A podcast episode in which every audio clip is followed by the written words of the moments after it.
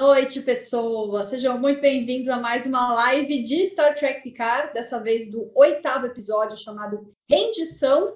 Um episódio que, de certa forma, encerrou um, quase que um, um, ciclo da, da temporada e agora se encaminha para o ato final. Não é mesmo, Johnny? Boa noite, bem-vindo. Estamos indo para o arco final. Eu acho que tá bem no que foram as outras temporadas, né? A gente tinha que o grande problema, o grande vilão, quer dizer, o vilão da temporada, pelo menos eu tenho essa impressão, ele não morria, não era resolvido exatamente no último episódio, né? O último episódio, o, o, o penúltimo ou antepenúltimo dava um fechamento para uma coisa muito importante e daí, deixa, daí a gente tinha mais coisinhas para se acertar no último, né? E eu acho tá bem. Eu acho que tá bem, bem dentro do esperado. Uh, eu talvez não esperasse que a Vadik fosse morrer logo de cara. Uh, mas também logo... não foi uma grande surpresa. Eu não, episódio, né? Não é, tão, não é tão de cara assim, né? É, não, não, mas eu, eu talvez imaginasse que ela fosse morrer no nono. Eu. Porque, assim, a gente. Bom, a gente sabe que existe aquele rosto Uh, uhum. que conversa com ela e tal, e eu tava imaginando que ele seria o vilão do último episódio. Uh, mas não sei, assim, se na, se no último, na última live eu fiz algumas previsões que se concretizaram bem, uh, eu não sei absolutamente o que esperar dos próximos dois episódios. Vou, antes da gente falar das suas previsões acertadas, o Johnny uhum. pode jogar na Mega Sena já. Dá boa noite pro Anderson, tá aí com a gente. O Adnei, que o Adnei também pode jogar na Mega Sena. Na verdade, na verdade acho que a, a, a da Tivin, todo mundo a gente falou, né? No, no geral, assim, que a gente eu, achava que se alguém fosse morrer era ela, né? O pessoal. Porque o Adnei fala... falou que acertou quem morreu. Eu não lembro de ter acertado uh, essa A gente morte. falou da Tivin, a gente falou dela. É, eu, eu tava mais apostando ou naquela menina que chorou, ou no, no Harry King da Shopee. que quase, hein? Que quase, passou bem perto. Quase. Os dois. É, é, é. Os dois. É, ela, ela, quando ela matou a Tvin, eu falei, fui enganado. todos foram, todos foram.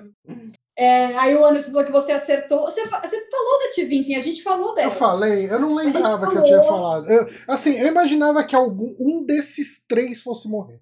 Sabe? Tipo, a minha aposta era um nesses três. Assim. Eu, uh, eu não acho. Eu vou te falar. Vai, agora entra um pouco de trapaça. Por que, que eu não achei que o Shaw fosse morrer? O Shaw tá. O, o Todd. Como que é o.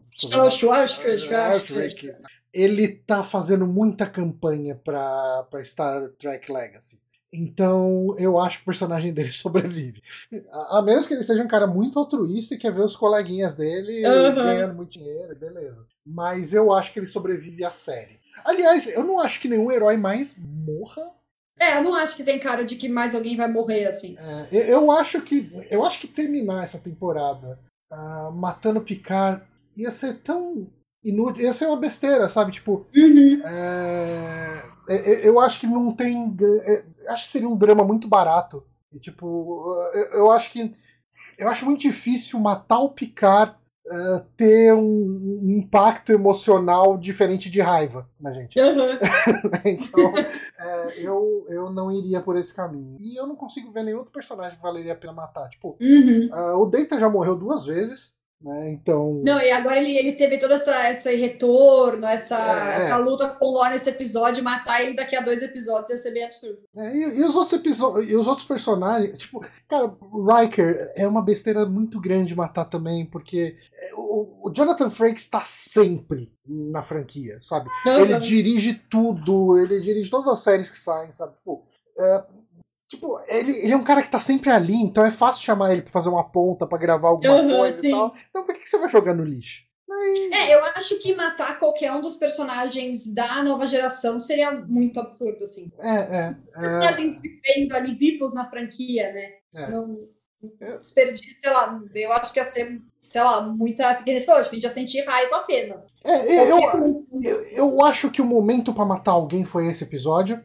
Tipo, porque eles precisavam mostrar que o perigo da Vadik era uma coisa real. Uhum. Né? Tipo, que ela tava falando sério. Ela não tava só de, de sei lá, de ameaça ali. Então você matar alguém da ponte, pô, é a personagem talvez que, que a gente mais tinha, eu não sei, pelo menos para mim, desses personagens novos, desses figurantes da ponte, da ponte novos, era a mais icônica, né? Sim, tipo, é. uma vulcana careca e tal. é, Era um visual legal. Ela teve algumas falas, né, ao longo da, da temporada. Sim, sim, mais ela- do que boa parte da ponte de Discovery. Então, é, eu, eu fiquei meio chateado com a morte dela, mas, é, assim, se você vai matar alguém pra fazer o público ficar puto com a Vadik, eu Uhum. acho que era escolha. Não é, não é um personagem mega importante, mas é um personagem que visualmente conquistou um pessoal. Então. É, o, o, o Terry Matellas falou bem isso na entrevista. Ele falou que foi um personagem que se destacou e que.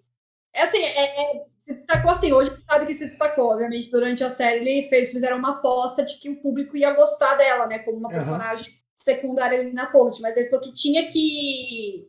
Que doer um pouco na audiência, aquela É. a morte, a, a- a morte que a- né, quem a Vedic matasse, e também para ter um peso maior quando a Vedic morresse, né? Sim, sim. Porque, porque se ela não matasse ninguém, ela, na verdade, ela não ia ter feito mal nenhum, a Vedic, de certa forma, né? Tipo, É. ela ia ter enchido o saco, perseguido, mas não ia ter matado ninguém. Então eles queriam que fosse mais significativa a morte dela, fosse mais, tipo, finalmente essa filha morreu. Aham. Então eles acabaram escolhendo a Tivin pra ser a, a, a vítima da, da Vedic. É, é, eu acho que era. é, tecnicamente era a escolha correta, né? Pensando, Uhum. pensando tudo isso como um cálculo matemático, era quem tinha que morrer ali pra essa cena. né? Foi, foi o momento Negan de Star Trek Picard, né? É, e quem foi o nosso, nosso Glenn foi a pobrezinha. E só dar uma noite pro resto do pessoal. O Coleiro Pardo falou e ele odeia o Vitor Pereira, acabou com o meu time. Eu acho que isso é do Campeonato Carioca, eu não sei, porque eu sou palmeirense, então para mim meu técnico é maravilhoso. É... Vocês ganharam hoje, né? Imagina, Ganhamos, pelo, ganhamos. pelo tanto de Ganhamos. comemoração aqui em volta. Eu moro num bairro que 4 a chama 0. Vila Palmeiras. Então você imagina como são as coisas aqui. Ganhamos 4x0, 4x0. Cara, é, eu ouvi bastante, É, ouvi bastante gritos. o Nelson Júnior mandou boa noite, falou lágrimas nesse episódio de novo. Qual momento Eu- você chorou, Nelson? Cho- Eu chorei.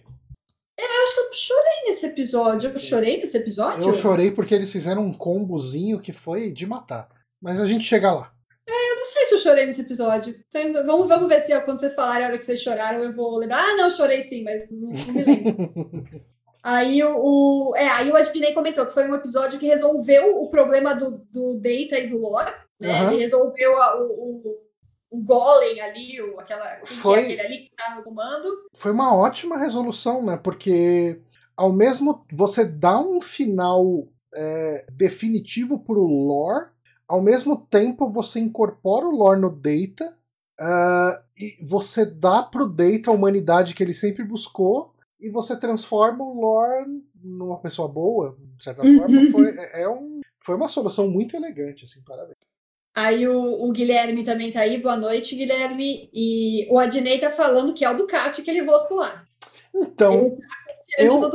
Eu não acho que é o Ducati, porque o Ducati não, não tem uma relação de, de inimizade ou rivalidade com o Picard.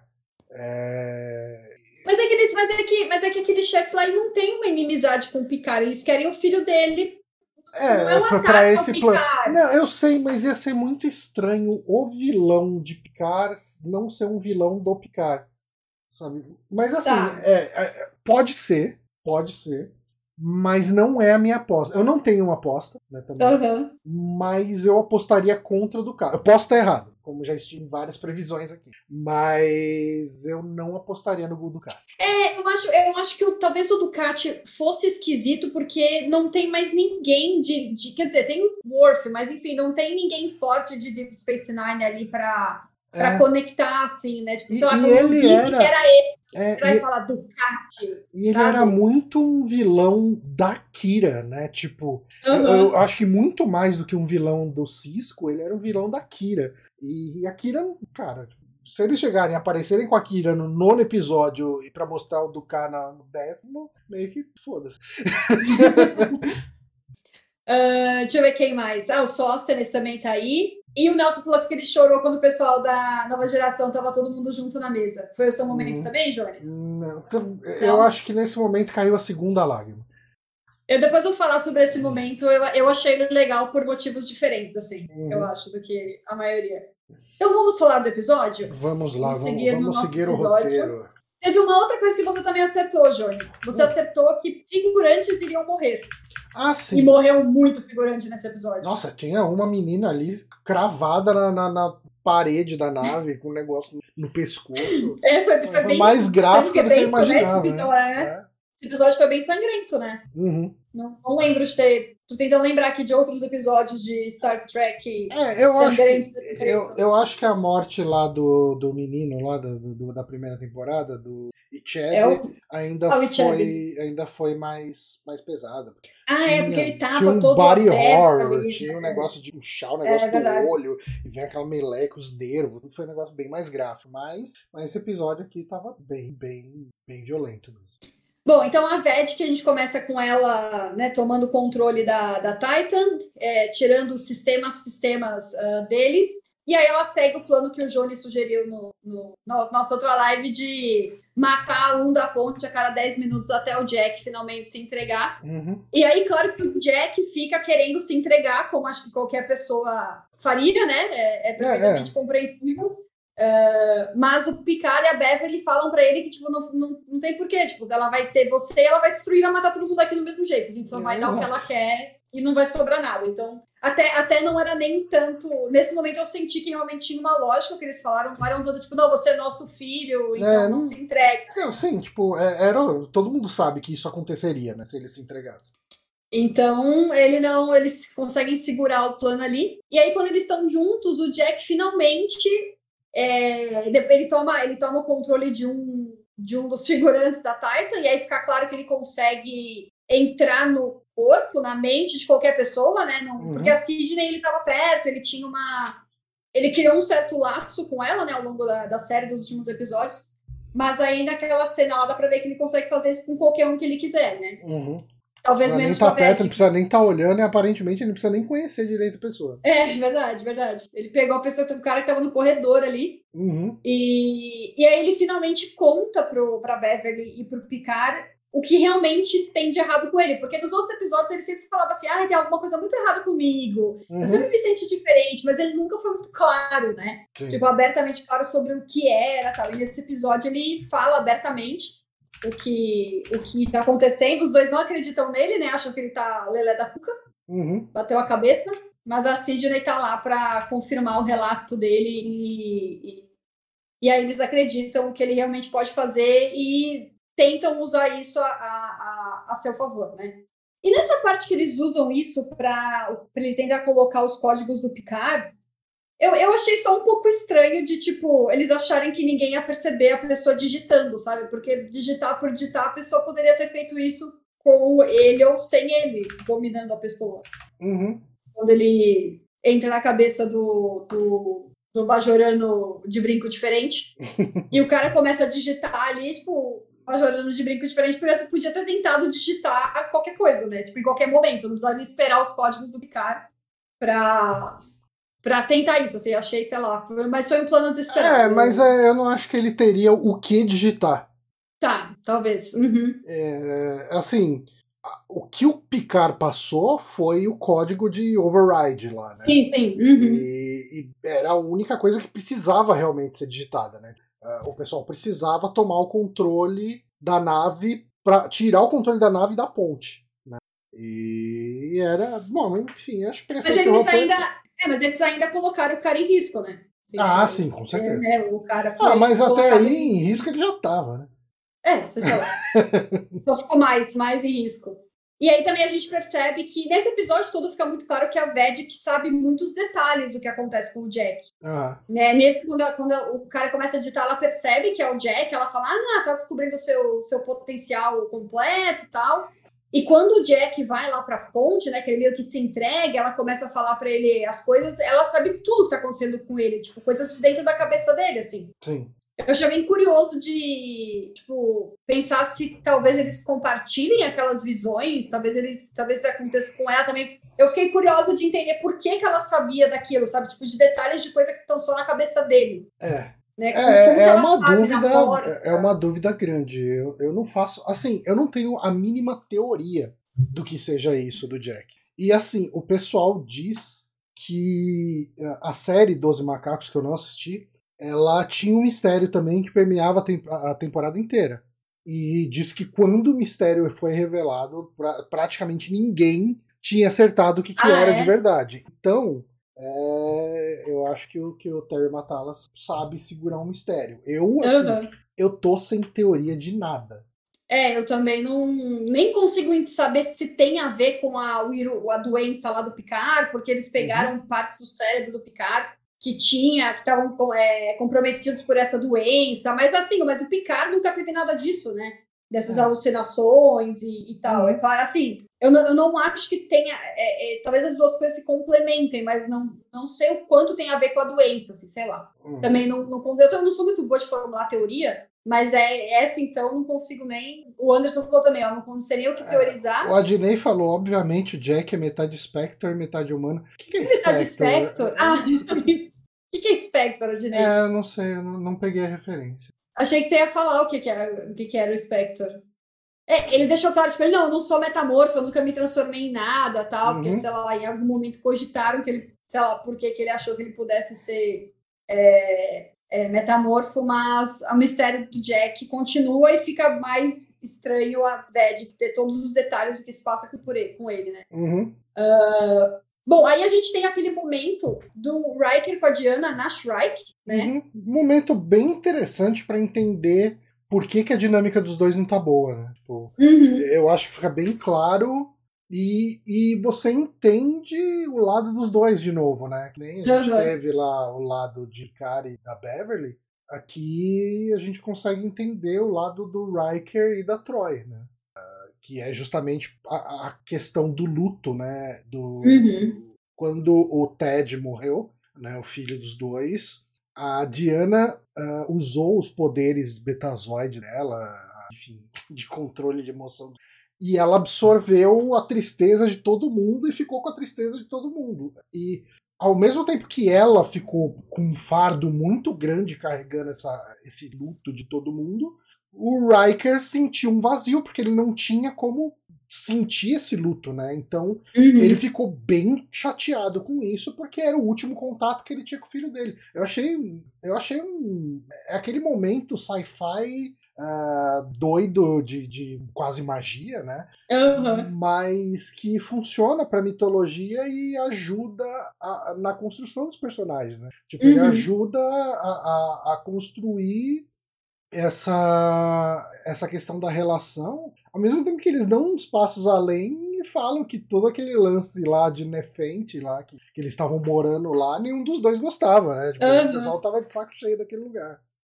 É, e mostra até que eles provavelmente pararam de se de conversar depois que o filho morreu, né? Porque eles falam que eles foram para lá por causa do filho, né? Uhum. E provavelmente depois que o filho morreu, eles tiveram essa. É, ficaram nessa. Você, você, usou o termo no começo, quando você começou a falar. Não é falta de sincronia, é é, falta, falta de... de... empatia, sei lá. De... É, porque acho que pararam de se falar, não, não se abriu muito com o outro, e aí os dois ficaram lá sem falar muita coisa e continuaram morando num lugar que eles não. que nenhum dos dois gostava de, de morar. E aí eles foram os dois jogados numa jaula, e aí foram obrigados a, a conversar e botar tudo, tudo a limpo. E descobriram que nenhum dos dois quer morar em, no, no meio da floresta que eles estavam morando. E meio que resolveram ali, né? Puderam falar um pro outro a situação toda do luto, de por que, que ela tirou o luto, e ela fala, né, que o, ela cometeu o erro de conselheiro, que é querer pular pro fim da cura de vez, né? Exato. Não querer, não fazer o processo todo, né? Ela simplesmente e, quis E é bem interessante, né, a gente ter esse lado conselheira da Troy ser explorado, né? Tipo, que era a função dela, né, em The Next uhum. Generation e tal, e, e por muitas vezes era esquecido isso, né? Tipo, era Uh, isso entrava em episódios muito específicos que eram sobre isso. Né? Ah, uhum. Ela precisa tratar essa pessoa desse trauma, dessa coisa e tal, e beleza. Aí o episódio vai ser sobre isso. Mas no dia a dia, com com, sei lá, como uma consulta meio aleatória, assim, aleatória não, mas que tem a ver com uma missão que, uma, que todo episódio é sobre uma outra coisa, mas uhum. tem uma uhum. participação dela fazendo isso era uma coisa muito rara. Né? E, mas aqui funcionou muito bem. Uhum. E essa cena inteira é uma cena. É, pra gata. É, é uma cena muito interessante porque, ao mesmo tempo que a gente está tendo lá na Titan é, o momento de tensão, né, é, o momento de vida ou morte, né, uh, dramático ali, assim, não que eles estivessem mega tranquilos, né, eles estavam praticamente aguardando para ser executado. Uhum. Uh, mas é uma cena que a gente tem uh, aquele desenvolvimento de personagem, né, a gente tem uh, uma construção melhor, uma elucidação melhor do que cada um dos dois está passando a, a gente tem humor em alguns momentos antes do Worf chegar e depois do Worf chegar, uhum. obviamente, né? Uh, que tem uma hora que ele chama ela de Imzad, né? Que, que é o primeiro amor real, né? Na linguagem do Tazoides ali. E ela já vira e fala, ah, devia ter te ensinado outra palavra, né? Porque, tipo, você só fala isso, sabe? Tipo, aí ah, ela fala uma outra palavra, ah, o que, que, que isso quer dizer? Ah, um bebezão, tipo, um bebê grandão, um bebê super crescido. Então tem esse humor. Tem a questão do, do do metamorfo que se passou pelo Riker, que ela faz uma brincadeira, né? Fala, ah, ele era muito charmoso, né? Bom de cama e ruim de pizza, né? Uma coisa é. assim. Muito a frase virou muito meme, tipo, a galera mandou ver nos memes na frase no, no bom de cama, péssimo em pizza, bom de cama, péssimo na pizza. e ele ainda lança, né? Igual eu, então. É. Uh, mas é, e, e, eu acho que quando o Worf chega para salvar eles, é um, uma das cenas mais engraçadas dessa temporada. É muito. Uhum. E é muito legal porque é aquele lance, né?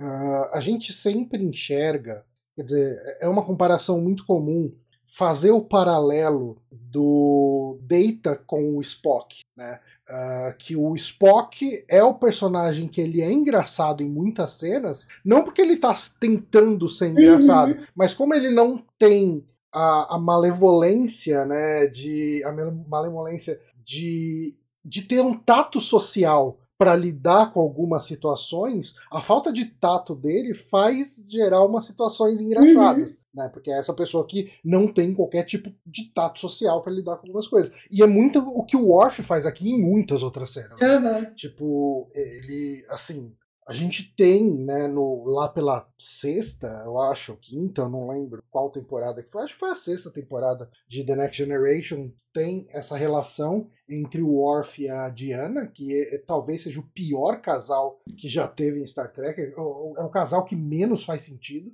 Né? É, ele é muito jogado, né? De repente eles estão juntos, assim. Tipo... É, eu acho que, não, acho que é na última temporada, né? Porque eles terminam juntos. A... Ah, eu acho que eles terminam a série juntos, não é? Eu não lembro. Eu acho que é a última temporada, mas enfim, é bem é mais no final, sendo que o relacionamento da Diana e do Riker é com é, não é que ele é, ele é construído a série toda, mas ele está lá a série toda, né? Uhum. É aquele relacionamento que chove é, no molho. É, eles assim. já são apresentados como ex, assim, né? Tipo, uhum. uh, quando o Picard apresenta a, a Troy pro Riker no primeiro episódio, ele nota uma coisa, né, e fala, ah, vocês já se conhecem? Ah, sim, a gente já se conhece. Ah, ótimo. Uhum. Adoro, eu gosto quando os meus oficiais têm uma boa relação entre si. Né? Tipo, e é meio que daí, ao longo da série, você vai descobrindo que eles tiveram juntos e tal. Mas eles têm. É, é uma relação. Uma das relações mais interessantes de Star Trek, uhum. porque sempre tem carinho entre os dois, mas tem muito pouco romance entre os dois Sim, é. na série. É, é, é uma relação muito legal de The Next Generation. E quando o Worf chega ali, né? A cena inteira é muito boa, né? Porque quando o Worf chega, mata o, o metamorfo que tá indo executar eles ou levar eles para outro lugar, eles, os dois abraçam o Worf e ele fala: ah, vocês deviam saber mais sobre espaço pessoal, né? space e tal. E daí ele já emenda uma série de coisas assim direto pra Diana, né? Fala, não, desde que a gente ficou junto, desde que a gente se separou, eu nunca parei de pensar na, em estudar o meu eu interior, de é, controlar a minha raiva, de meditar, pensava em você. E o Riker, ei, cara, completamente não apropriado isso. Que, é. que, que é isso, cara? Você tá furando meus olhos assim na minha é, cara? Então... Ele até ele solta fala, aquela é, frase. É, pode falar. É um resgate ou é uma é continuação, continuação da, da tortura? tortura? É muito bom, muito bom. E foi engraçado porque quando ele apareceu eu, e ela foi direto, eles foram abraçar, eu até brinquei, falei, ih, veio o ex, veio salvar, né? Uhum. Foi salvo pelo, pelo, pelo ex. E aí teve esse contexto dele ficar falando, não, nunca parei de pensar em você, são vários longos anos, eu meditava pensando nos seus ensinamentos. Pô, Maravilhoso. né? É, tô falando da minha mulher que você tá falando. então eu achei muito boa também a, toda a cena e a interação entre, entre eles ali dentro da, da Shrike. E também eu achei, eu, eu tô achando muito legal como a Raf tá conseguindo se encaixar muito bem com todo mundo, assim, da galera mais antiga, a personagem. Até com a Diana, foi é, muito rápida a interação direta das duas, mas eu achei que foi super legal, assim. É, é assim, é legal porque. É, é legal porque existe, né? Alguma coisa, mas eu, eu acho que a Raf, ela, tipo, desde os dos, dos primeiros episódios ali, onde ela tava fazendo investigação com o. Cara, eu acho que desde o momento que eles saíram daquele núcleo que era só ela e o Worf, ela foi completamente jogada para escanteio. Você achou? Nossa, muito. Ah, eu não achei. Eu tô, eu tô achando que ela tá até com.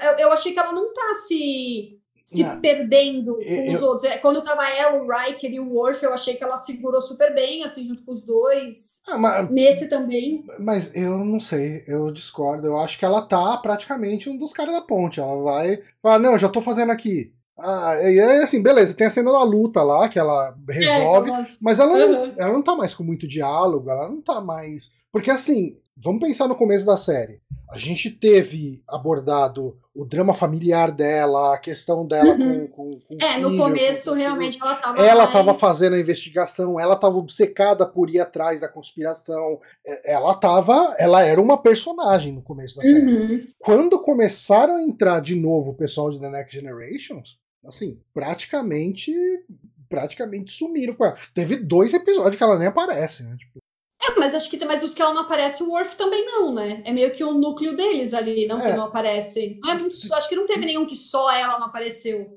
eu acho. Sim, sim. Mas eu não sei. Uh, eu sinto que.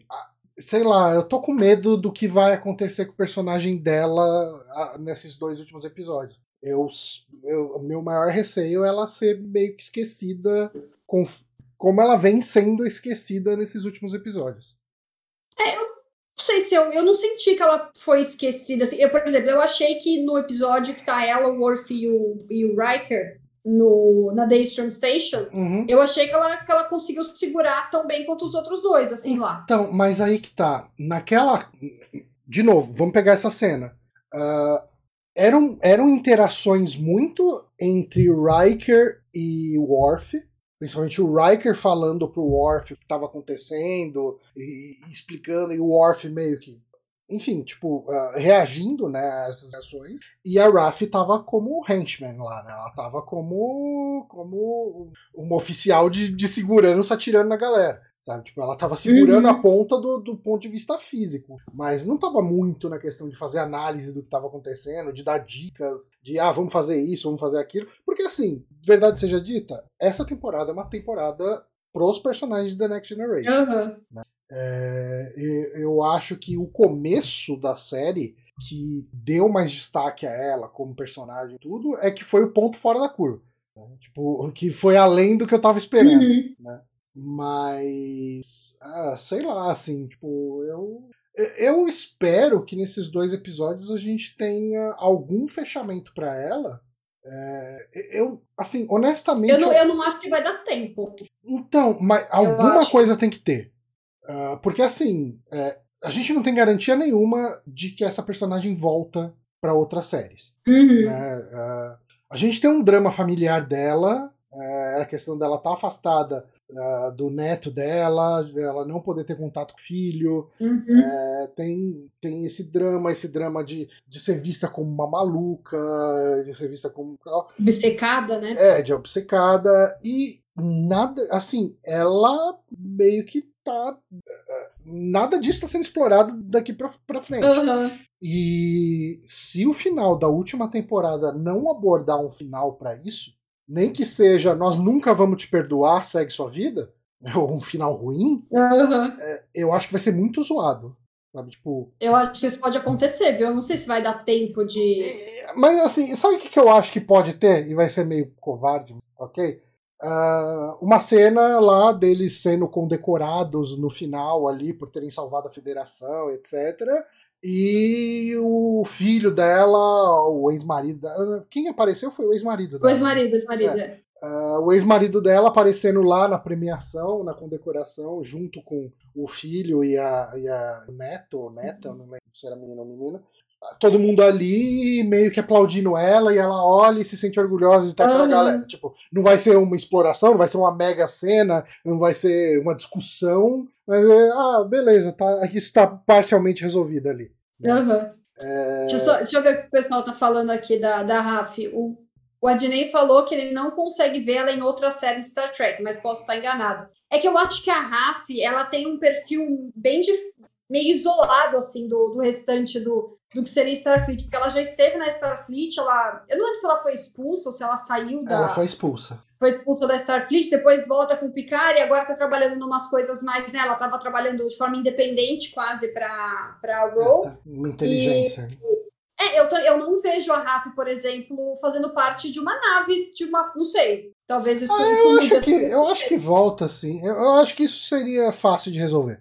Né? Uhum, tipo, tá. A gente sabe que em Star Trek, se alguém chegar e quiser botar ela com uniforme de ciência e falar que ela agora é mega inteligente em ciência, alguém vai fazer isso. Né? É, a própria Sever entrou fácil na federação, né? Se for pois pensar é. nisso. É, de uma assim, temporada pra outra, ela virou ela tava com um patente de, de. Comandante, né? É, então. É. Ah, ela é comandante, na né? verdade, é abaixo de capitão, né? É. E, e, ela não era Starfleet na temporada passada. Não, não. Certo? Não era, né? Não, ela nunca foi aceita na Federação. É, então. Então é verdade, a Rafa pode aparecer como capitã facilmente depois. É, assim, é, é, uma coisa que eu acho que não vai ser explorada em, nenhuma forma é. Eu acho que a gente não vai ter nenhum aceno mais a relação da Seven com a Raf. Eu acho que isso uhum. ficou resolvido ali naquela cena que as duas meio que se cumprimentam e, tipo, pra você entender que, cara, não deu certo. Elas são uhum. muito diferentes, tentaram. Preocupadas com outras rolou, coisas, né, no é, momento. É, tentou, não rolou e eu não acho que. Uh, eu não acho que, essa, que esse casal vai ser abordado até o final da temporada. Foi só a gente falar do casal que não vai ser abordado que a Anne apareceu no chat. É. Com cara de tristeza e decepção. Ah, a Eugênia comentou uma coisa aqui que eu fiquei um pouco, um pouco confusa. Hum. Falando que a Raf precisa ser inocentada do roubo, não ficou esclarecido quem a incriminou. Eu não tô lembrando disso, que teve algum roubo que ela foi. Eu tô tentando lembrar, eu não lembro disso. Explica aí pra gente, Eugênia. Vai explicar pra gente. Pode ter lá no começo da, da temporada, também passou por mim, passou batido. Uhum. Esse, esse. Eu não tô lembrando do. do mas, mas assim, se rolar uma série continuação de Picard, uh, eu acho que Raf e Seven com certeza estão. Uhum. Uh, eu, eu, acho que Raf, Seven, Shaw uh, Jack e, e Sidney. É, é, se rolar essa série, esses personagens são confirmados. Uhum. E daí, se uma série rolar com esses personagens, eu acho que eles podem abordar uma relação entre, entre Raf e Seven. Né? Mas, pra picar, uh, com o que tem para resolver, né, em dois episódios, eu não, não vai ter explicação de por que, que elas terminaram. E eu acho que não vai ter ela se reatando. É, eu acho, eu acho que quando teve o episódio que as duas se encontraram e teve aquela conversa rápida, né, das duas, ah, você tá bem e tal, é, eu acho que o, que o Terry Matalas falou que, tipo, não, que não ia ter mesmo, assim, elas estavam em momentos diferentes da vida, focadas em outras coisas e, e não estavam uhum. mesmo, eu também não, não acho que vai ter qualquer aceno ao, ao relacionamento delas nessa, nessa, nessa temporada. Uhum. E o Anderson falando, Raf não, né? Rafaela. Rafaela. Rafaela. O Murphy.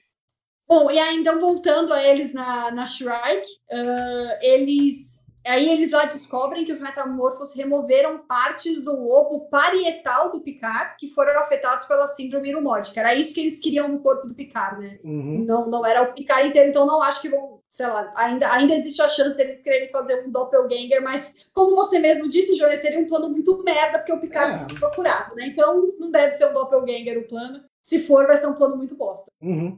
E, e aí, antes de sair da, da Shrike, né, voltar para Shuttle, eles baixam todos os dados da nave. Isso é importante eles terem dito e destacado que eles destroem a Shrike depois, né? Então, pô, destruiu as evidências. As evidências, mas não, né? eles tinham feito todo o download da. É, eles tinham feito um backup. Uhum.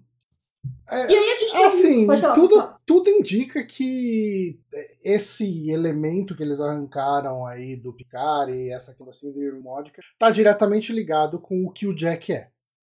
Uh, uhum. E uma das falas do, do Data, né, logo que eles ligam ele para pesquisar sobre, para perguntar, né, sobre o que foi roubado e tal, ele fala, né, ah, os dados sobre a síndrome iromódica não são conclusivos, né, e tal. Então uhum. pode ser que o que se entende como síndrome iromódica seja na verdade algum tipo de entre aspas evolução que permite fazer aquilo que o Jack faz, uhum. sabe? E de repente aquilo estava uh, não estava maduro o suficiente no Picard, e quando ele passa o gene dele para um, um filho, Uh, uhum. A combinação genética dele com a, com, com, a Crusher acaba viabilizando aquilo e, e, isso precisa ser despertado ainda mais. Não sei. Porque assim, é muito estranho, porque todo o lance da porta e, e tal parece muito mais o lado místico de Star Trek, menos o lado uhum. científico. Né? Mas é, é, aquele negócio, né? O próximo, eu acho que assim, o próximo episódio vai ser para explicar o que, que é o Jack, uh, o que, que tem atrás da porta, o ah, que, pelo que amor é de tudo Deus. isso. Eu morri com aquele cliffhanger. E o último episódio vai ser a salvação da Starfleet. Uhum. Uh, eu acho que não dá para fazer as duas coisas no próximo episódio. É, e o Terry, alguém até comentou do tamanho do, da duração dos episódios, o Terry Matalas falou o final vai ter duas horas. O décimo okay, episódio. Legal. Gosto. Você vai ser de duas horas. Então vai ser como se fossem 11 episódios, né, de certa forma. Uhum. Vai ser o episódio duplo, o último. E aí, ele até fala aqui no final que ele falou que ele disse que praticamente todas as questões vão ser respondidas no episódio 9 a caminho da final de duas horas. Uhum. Então, acho que no episódio, realmente, acho que no próximo episódio a gente vai ter. Vai descobrir, então, acho que não vai sobrar mais mistérios. Aí no décimo eles vão, acho que, resolver as questões, né, com as informações que eles têm. Mas no próximo, pelo jeito, vai ter é, tudo, tudo revelado. É, o, o é Ierê, acho que é Ierê, Ierê Francisco, uh, falou, para mim isso é Power Rate, aqueles profetas do mal de Deep Space Nine. Não é difícil. Cadê a mensagem? Ah, ali. Ah, Power Rate é aquela, daquela mulher que, que... É, que a... Ah, tá, já, eu lembro dela. Qual era o nome dela? Opaca, Tapaca, sei lá. Twin, assim. não era o Twin? Enfim. Mas, mas não sei, é tipo, são tipo os, os pastores lá, sei lá, é. deles lá, do, do, dos bajorianos, não é? Kaiwin, Kaiwin, Kaiwin. Obrigada, ele é Kaiwin. É que eles, eles eram meio. Não era vilão de Deep Space Nine, mas eles não eram. Você tinha, você tinha raiva dela, né? É, essa é. mulher aí, não sei o quê não era, não era flor que se cheire, assim. Eu não lembro exatamente se ela chegou a ser vilã em algum momento. Acho que ela se aliou com. É, ela se alia com o Guldukan no final. Ali. Ela se alia, né? É, não, não lembrava dos detalhes. Eu lembro que ela era uma mulher detestável, para dizer o mínimo. A Olga Mendes chegou aí e falou: Oi, oi, gente, só cheguei agora. Acho que o Jack tem nanosondas Borg, hein? O Terry fez uma brincadeirinha sobre a Seven ter ficado com ele na ponte quando o resto saiu e eles enfrentaram a Vad. Hum. Nanosondas Borg? Será que pode ter sobrado alguma? Mas aí. Não, eu negócio... não acho que vai ter nada a ver com Borg. Eu também acho que não. Eu acho que não tem nada a ver com Borg. Ele, ele que no começo também o Terry Matalas falou algumas coisas de Borg, assim, eu, eu, acho que ia ser meio batido falar de Borg de novo, assim, eu não acho que tem a ver com Borg. É, eu, eu acho que é uma temporada de metamorfo. E, uhum. e no máximo eu consigo ver aí os. É, todo o lado mais místico de Deep Space Nine entrando aí nos Power Rangers. Uhum. Uh, Mas, aí... cara, ia ser, ia ser meio estranho, né? Esse lance dos Power Rate agora, que a temporada não foi sobre isso, né? Uhum. Mas enfim. É, porque a temporada foi assim, sobre um grupo dissidente, um grupo rebelde dos metamorfos, né? Uhum. Não são nem todos os, os metamorfos, é um grupo rebelde ali, ele, ele, o Worf fala isso, né? Que, tipo, ah, um grande amigo meu me falou sobre um grupo rebelde e tal. E e assim, é, é, o que a gente falou, não teve nada de Deep Space Nine. Então eu não sei se eles vão conectar com Deep Space Nine. É, além dos, dos metamorfos ali, né? Uhum. Trazer o Ducati e tal, não sei, a, a própria, as próprios, a Kaiwin ali, É, não sei. Eu Eu, ia achar estranho. o Ducati não ele não morre. Ah, eu tenho memória de peixe, né? Ele morre Eu, no eu final lembro de. dele, sei lá, ele cai, ele cai no penhasco. É, ele não é? cai, Precipício, negócio de fogo lá. lá, ele morre. É. Só se for o espírito do cara. Não, se bem que assim, a, a- mão da a mão lá que tá com a Vespa não é muito bem uma pessoa viva inteira, né? Então, Um mas ali por- sobrou, sei lá o que é Sei aquilo. lá. É, o Ducati Power Rate, sei lá. Que... ok. Ah, bom, aí a gente tem. é, Vamos, vamos especular mais. A Olga falou aqui, ele tá preso num negócio lá. Não lembro o nome, mas fica meio. É, não, tudo bem. Ó, o Anderson falou que morre. É, eu, eu precisava rever o final de. No último episódio, O, né? o final de Deep Space Nine é meio agridoce, né? assim. O Jack é metade Pat Rate, metade humano, mas Pat Rate é uma raça, não é tipo só um cargo da pessoa? Não, a Kaimin é o- uma- os é Power Rangers- não é? Mas os Power Rangers não eram os, os- as entidades ali? Eu não lembro direito agora. E assim, e, e- e o Jack é filho do Picard e da Beverly. Tipo, da Beverly, com certeza ele é filho, né? Porque nasceu dela. E eu acho que nesse ponto da história, com tudo isso acontecendo, se ela tivesse relacionado com outra pessoa, que talvez pudesse ser de outra raça, uma coisa muito louca, ela ia falar alguma coisa, né? Falar, putz, então talvez não seja do Picard, talvez seja daquele cara de raça muito louca que eu fiquei Uhum. e na verdade eu me confundi, não é do Picard. Ela ia ter falado alguma coisa, né? Nesse ponto Ah, da ah, história, mas eu, eu- como é que ele vai ser metade um negócio que o que o sabendo que o Picard é pai dele? Eu queria só responder a dúvida da Olga. Que a Olga falou, eu só quero entender como que esse negócio de Power Rate entrou no útero da Beverly, É, pelo então, amor. tô Assim, então. tem, tem precedente. A Beverly já transou com o fantasma antes. Não, foi a, foi a Beverly ou foi a, a, Não, a Diana? não, foi a Beverly Crusher. É ela que transa com, a- com- com os fantasmas da vela verde lá. Hã? Eu não lembro disso. Ah, pô, é, é, é a coisa mais clássica de Star Trek. O pessoal sempre alopra ela, cara. Beverly, peraí, Beverly Green Ghost, será que vai aparecer pra ver se eu lembro? Nossa, Beverly Green Ghost aparece uns negócios. Ah, tô vendo aqui um vídeo. Nossa, eu não lembrava disso. Um vídeo, não, uma É, foto. Aí você procura Beverly Crusher Green Ghost, você vai ver ela doidona ali transando com um fantasma, verde. Nossa, não tenho lembrança nenhuma disso, que loucura. Então aí ela pode transar com, com um Power Rate também. Não, mas é que, mas então, mas é que aí ela ia falar, pô, Picard, acho que na verdade eu me confundi. entendeu? O Jack é filho do Espírito Santo, né? Tipo, É, eu me confundi, não, não é seu, foi mal. é, Apesar dele ter dado a mesma doença que você, aparentemente, é uma grande, uma grande coincidência. é, Eu sei lá, não sei. Não, Ah, Olga é- falando, grande meme de The Next Generation é isso. Ah, eu, eu, sou- gente, eu sou muito ruim de memória, eu não lembro nada que aconteceu. Sabe, teve um meme essa semana que o pessoal soltou ali, a, a Beverly falando, né, eu já destruí não sei o que, eu já destruí um cubo Borg, não sei o que e tal. E o pessoal só se lembra de mim por ter transado com um fantasma. Aí chega uma, uma sei lá, uma, como se diz, uma alferes ali, olha lá a transadora de, a transadora de fantasma. Cala a boca, alferes, sabe? Tipo, isso. Nossa, eu vou, eu vou ver as cenas desse episódio, é porque eu não tenho lembrança nenhuma. É, não, esse episódio é um dos piores de The Next Generation ever. Assim, ela herda uma vela da família dela e parece que o pessoal da família dela transava com esse fantasma que tava dentro ali da. É uma, é, é- é tipo, é um fantasma que sempre seduziu a- as mulheres Crusher, sabe, Tipo, da, da Ah, família. tá. Assim. E ela vai lá, vai passar um tempo ali. Não sei, tá me vindo, me vindo memórias, assim, dessa história. Tô começando a...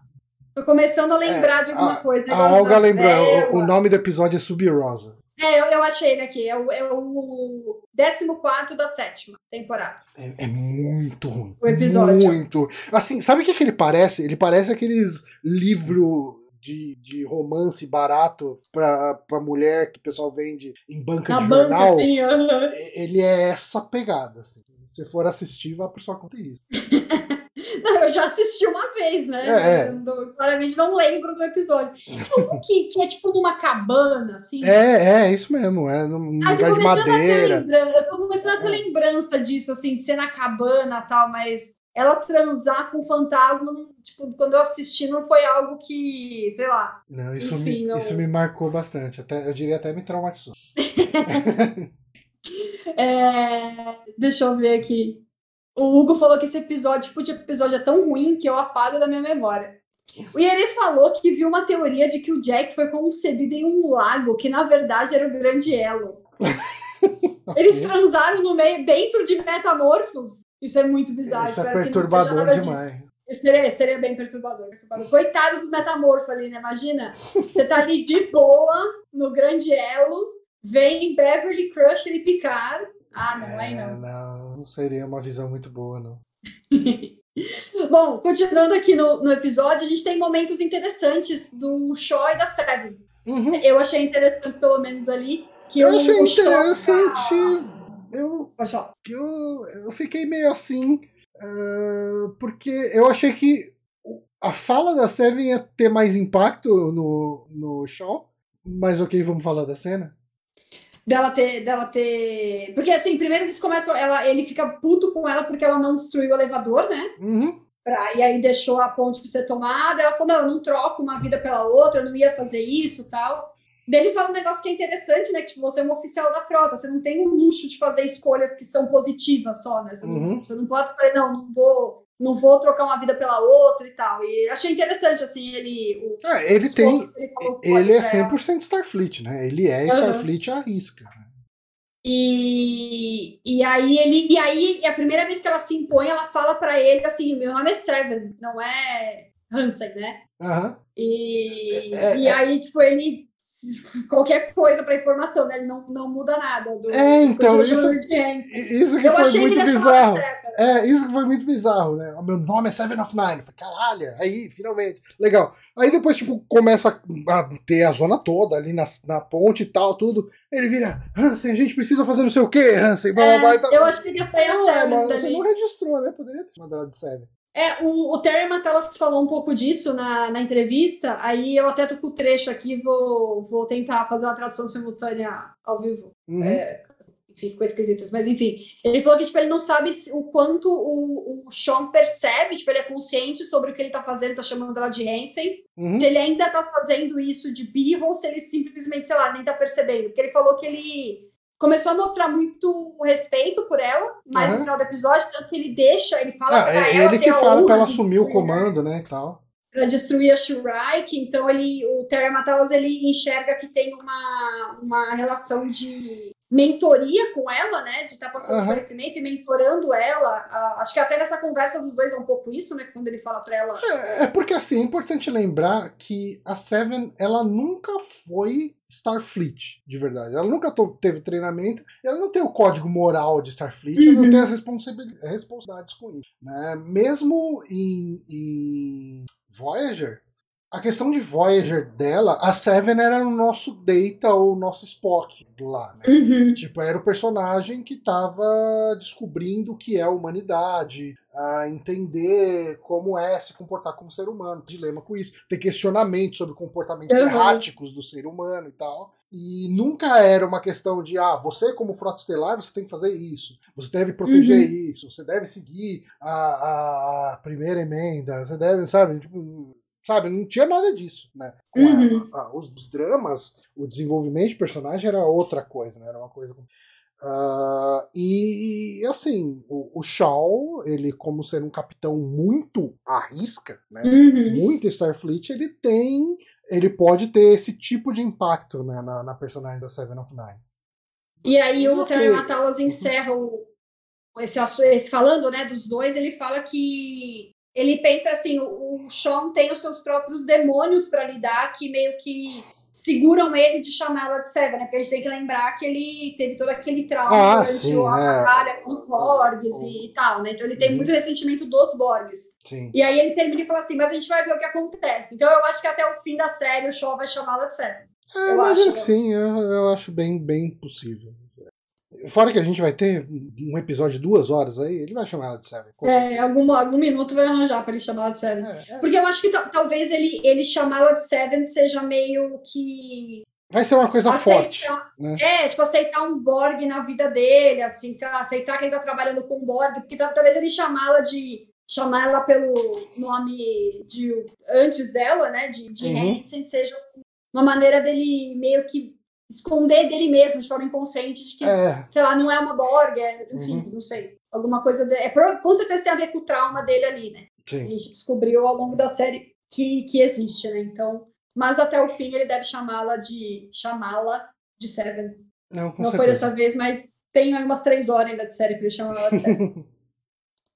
Deixa eu ver. Ah, uma coisa, uma cena importante aí, né? A, a, a, gente já chegou. Deixa eu dar uma olhada na pauta pra falar. Ver se a gente já chegou. Foi meio difícil fazer essa pauta porque as coisas estavam muito, tipo, misturadas, assim, muita coisa acontecendo e. Uhum. A gente, ainda não, a, a, gente ainda não tá na parte da ponte, né? Da, da cena final da ponte. Não, ainda não, ainda não. Uhum. É, bom, aqui a gente já falou, né, daquele plano intermediário do Jack de dominar o Bajoriano tal, para tentar, pra uhum. tentar é, dar um override na nave toda tal. E aí a gente tem um momento que o, o, o Picard, a Beverly, a Sidney, o Jack, na verdade, o Picard, né, se toca que eles precisam do data para conseguir é, fazer as, os cálculos computacionais lá, que a Sidney fala, precisa de alguém com capacidade de fazer 70 trilhões de cálculos por Sim. segundo para conseguir é, reescrever os códigos da Vedic. E aí o Picard se liga que eles têm alguém capaz disso na nave, né? Uhum. Então eles vão até o, o lugar onde está o Data e está o, o, o, o LaForge e a Landra, né? Uhum. A outra filha dele, junto com o Data barra Lora. E aí aqui eu achei, eu achei engraçado, eu até anotei, tipo, tudo bem que acho que não tinha tempo para isso na série, beleza? Mas o, o, o LaForge tinha assistido a filha dele quase ser assassinada ficou desesperado pro Lord dele, pelo amor de Deus, toma controle disso, para com isso. Aí ele encontra a filha e nem um abracinho. Não, não. Rola, não rola nem um abracinho entre eles. É tipo, normal, te vi ontem, nada aconteceu, tá beleza, acabei de te ver. Tamo vivo, que... tamo, tamo aí sobrevivendo. É, mas é, cara, tipo, o roteiro não dá pra colocar tudo no, no não, na não, série, né? Então tiveram que cortar o reencontro da família. Tem que fazer as escolhas ali pra história andar. E, e aí tem um momento que eles. Ah, não, e aí, e aí tem aqui de novo Chateau Picard sofrendo bullying né, na, na temporada. Nada foi mais desvalorizado nessa temporada que Chateau Picard. Porque para confirmar que eu era o Picard mesmo, lá Forte pergunta para ele: o que você me deu de presente? Ah, eu te dei um Chateau Picard e você falou que, sei lá, era muito seco, sei lá o que, que ele é, falou. É, é ele fala. Eu fiquei muito em dúvida se isso era, como se diz, uh, era uma desvalorização do Chateau Picard, é o que mais pareceu, ou se era. Porque a questão é que o LaForge responde que ele era seco demais pro gosto plebeu dele, sabe? Uhum. Tipo, uh, para falar que ele não tem um gosto tão refinado para vinhos, para poder apreciar aquele vinho. Mas com certeza foi uma alfinetada falar, não, esse vinho não é. é mais coisa. uma pessoa que não gosta do Chateau Picard, né? E assim, honestamente, o Picard nunca foi fã daquela porcaria daquela fazenda de vinho lá dele. Né? Tipo, ele, ele, durante a série inteira de The Next Generation, tinha esse lance, a família tem lá o, o Chateau Picard, a família tem esse negócio, o irmão dele cuidava, o pai cuidava antes e tal, mas ele nunca quis saber disso, ele queria ir pro espaço, ele queria uhum. ser capitão e tal. Então ele assumir o negócio, será que ele vai fazer um vídeo de qualidade? Eu acho que faz muito mais sentido o vídeo dele ser uma merda. eu não sei quem foi que eu vi no, no Twitter. Ah, foi o, aquele cara sueco, que eu não sei falar o nome dele, que, é, que ele é jornalista de especialista em Star Trek, ele até foi consultor nessa temporada da série, é Jorg alguma coisa, o nick dele, eu não sei falar o nome dele. Ele tem até um vídeo uhum. ensinando a falar é Jorg Hillenbrand, um negócio assim. Hum. Ele tava tomando uma garrafa de, de Chateau Picard. Hum. Esses dias. Aí eu até briguei, falei, pensei, pô, pelo menos alguém. tipo, tem alguém valorizando esse negócio, né? Que vai deixar achar. Eu me pergunto muito se é um vinho bom. Chateau Picard, pelo jeito, não, né? Não, não, então. Mas eu falo o vinho real que o pessoal. Ah, o vinho real? É, o, o que o pessoal meio que vendeu. Acho que na época da segunda temporada o pessoal tava tinha uma edição mega limitada dos vinhos Chateau Picard uhum. vendia. Eu duvido que quem comprou esse vinho teve coragem de abrir. Tipo, quem é, compra é, esse isso... cara abriu. Ah, bom, ok. Ah, depois guarda a garrafa, pô. É, não, tá. Eu tô tentando achar o perfil dele pra, pra mandar o link aqui. Mas ele deve ter comprado um pra coleção, pra ficar fechado. Ah, tá, pode ser. Um, um foi. Um ele bebeu, o outro ele guardou. Aqui, achei. Achei então, o perfil dele. A Olga falou: ninguém que recebeu o press kit de picar reclamou, hein? eu também não reclamaria, cara. Se você reclama, os caras nunca. Os caras te botam numa lista negra e você nunca mais ganhou nenhum mimo. Deixa eu achar aqui ele tomando vinho. Ai, caramba, não vou achar. Ai, ai. Ele. Depois, depois eu boto. Espera, deixa eu vou dar mais um pouquinho. Mas isso, essa série, para mim, acabou deixando uma outra cena um pouco mais gritante, né? Que quando chega lá, os dois grupos se encontram, aí o Picard fala isso, né? Ah, o que que, qual foi o presente que você me deu seis anos atrás? Tá bom, rola lá. Essa cena, lá na nave, no resgate do. Quando o Worf se separa da Raf para salvar né, os dois, né? O Riker e a Troy, ele volta a Raf tá lá mexendo no, no. como se diz? Como chama os, os negocinhos? Pad? É, no, tem um nome os computadores. Tricorder? Tricorder. Mexendo lá no tricorder dela lá e tal. E, e daí o Worf pergunta: Ah, Raf? Não, sim, ainda sou eu aqui. Então, tipo, não tem. Ah, é, Cara, se de repente no último episódio descobrir que essa Raf na verdade é um metamorfo. Ah, não, pelo amor de Deus. Que vai ser muito bizarro.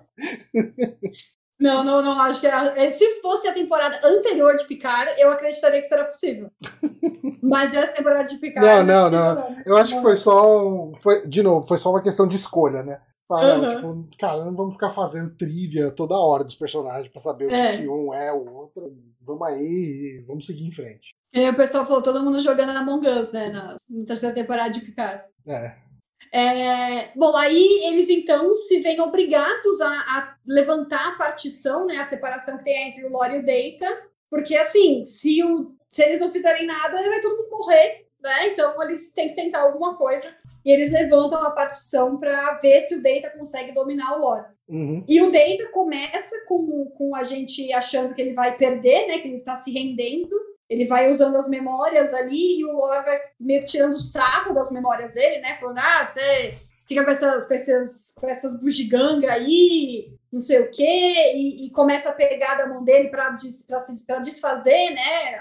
Aquilo para se mostrar superior e tal. Uhum. E no final era tudo um grande plano do Data para o Lore pegando as, aquelas lembranças dele, o Lore se tornaria um pouco ele se tornaria um pouco data e com uhum. isso o data seria a maioria ali dentro do cérebro é, público, absorveria dominaria é, é, é uma cena assim é aquele momento piegas clichêzão de, de Star Trek mas é bonito né tipo a gente ter todas essas pequenas lembranças uhum. do data né eu acho que Uh, ali o, o, chapéu do Sherlock, né, o cachimbo do Sherlock, ele aparecendo, e vem umas falas, né, dos episódios da Next Generation, quando aparece ele conversando com George, né, tipo, as uhum. falas aparecem daqueles episódios da Next Generation, aí um tricorder, ele tava sempre com tricorder, o bonequinho uhum. que eu tenho aqui dele, ele tá com tricorder.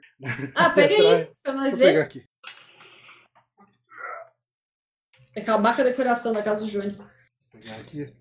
Ah, da hora. Bem com esse modelo de tricorder, né? Então, uhum. uh, então era uma coisa muito. Como o, o, Data era meio que o cara que chegava lá e fazia as análises todas, era muito comum ver ele com o tricorder na mão. Uhum. Uh, quando eles trouxeram o, o Spot, me, me deu um. Eu dei um sorriso. Assim, uhum, sim, falei, sim. Ah, o Spot, a gente reagiu. Olha o Spot! A gente reagiu também em casa. Assim, muito legal trazerem a, a Tasha Yar, né? Tipo, esse holograminha da Tasha Yar, que é o mesmo modelinho de, de holograma que eles usam naquele episódio Measure of a Man, né? Uhum. Eles levam. E, e, é uma das coisas que mais aproximou o Data a ser um humano, né? Tipo, Sim. ele tinha um carinho, praticamente um amor pela Tasha. Tipo, eles tiveram um envolvimento que começou. Era The Naked Now o nome do episódio? Eu não lembro. Ah, é o que fica todo é mundo. É o que episódio fica todo, todo mundo doidão. doidão querendo transar o tempo inteiro.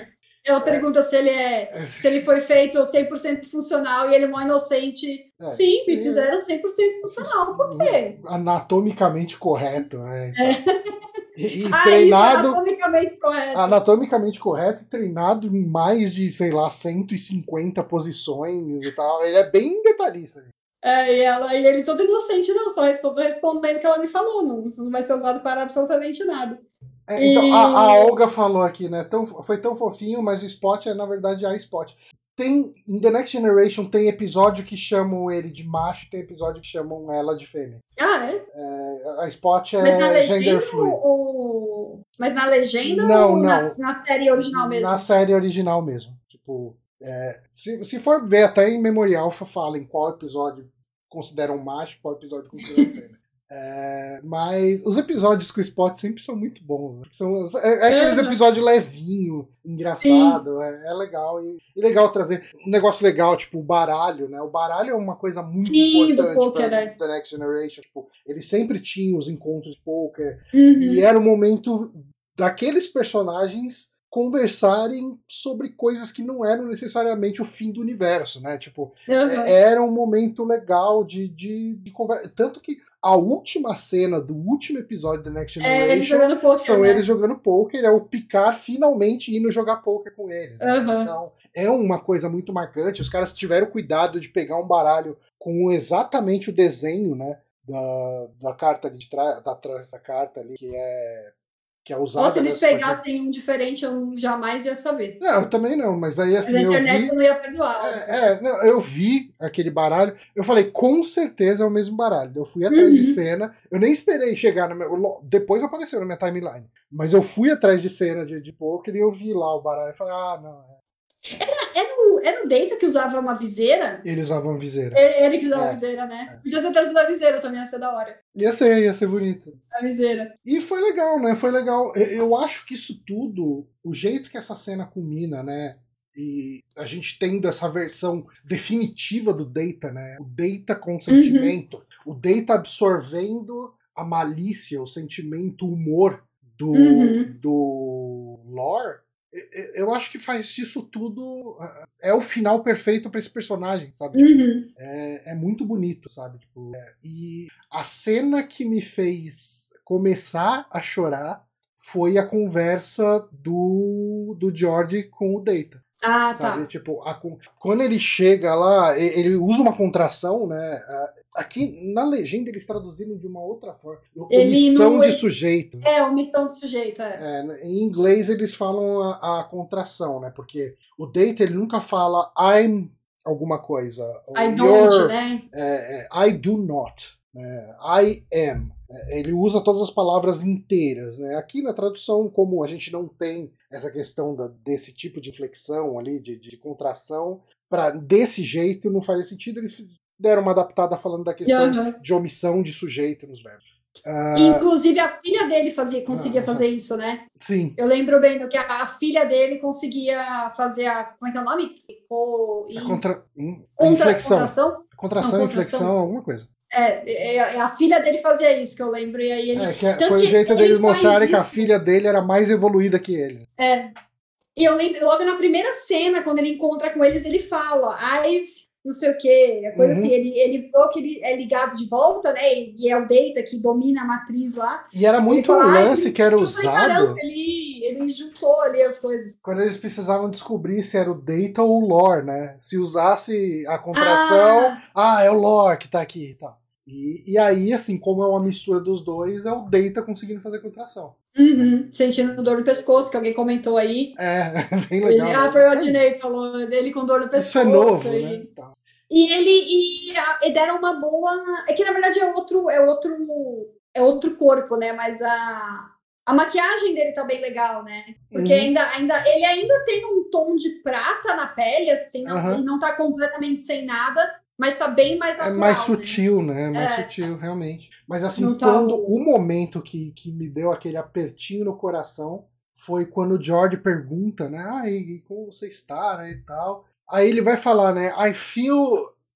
Tipo, eu, eu sinto alguma coisa, e só dele falar I feel, ele para e fala I feel. Sabe? Tipo, ah, eu, eu, eu, eu sinto. E, tipo, é, é tudo que ele sempre quis, né? Sentir. Uhum. Porque ele não ele não tinha como sentir nada, né? Tristeza, Uhum. ódio, alegria, nada. Ele é um robô, ele processa informações e ele faz observações, mas ele não tem sentimento. E quando Uhum. ele vira e fala, ele vai fazer uma frase, I feel alguma coisa, e ele pausa e ele fala, I feel. E ele dá Uhum. aquele sorriso e o George tá com os olhos cheios de lágrima, eu não.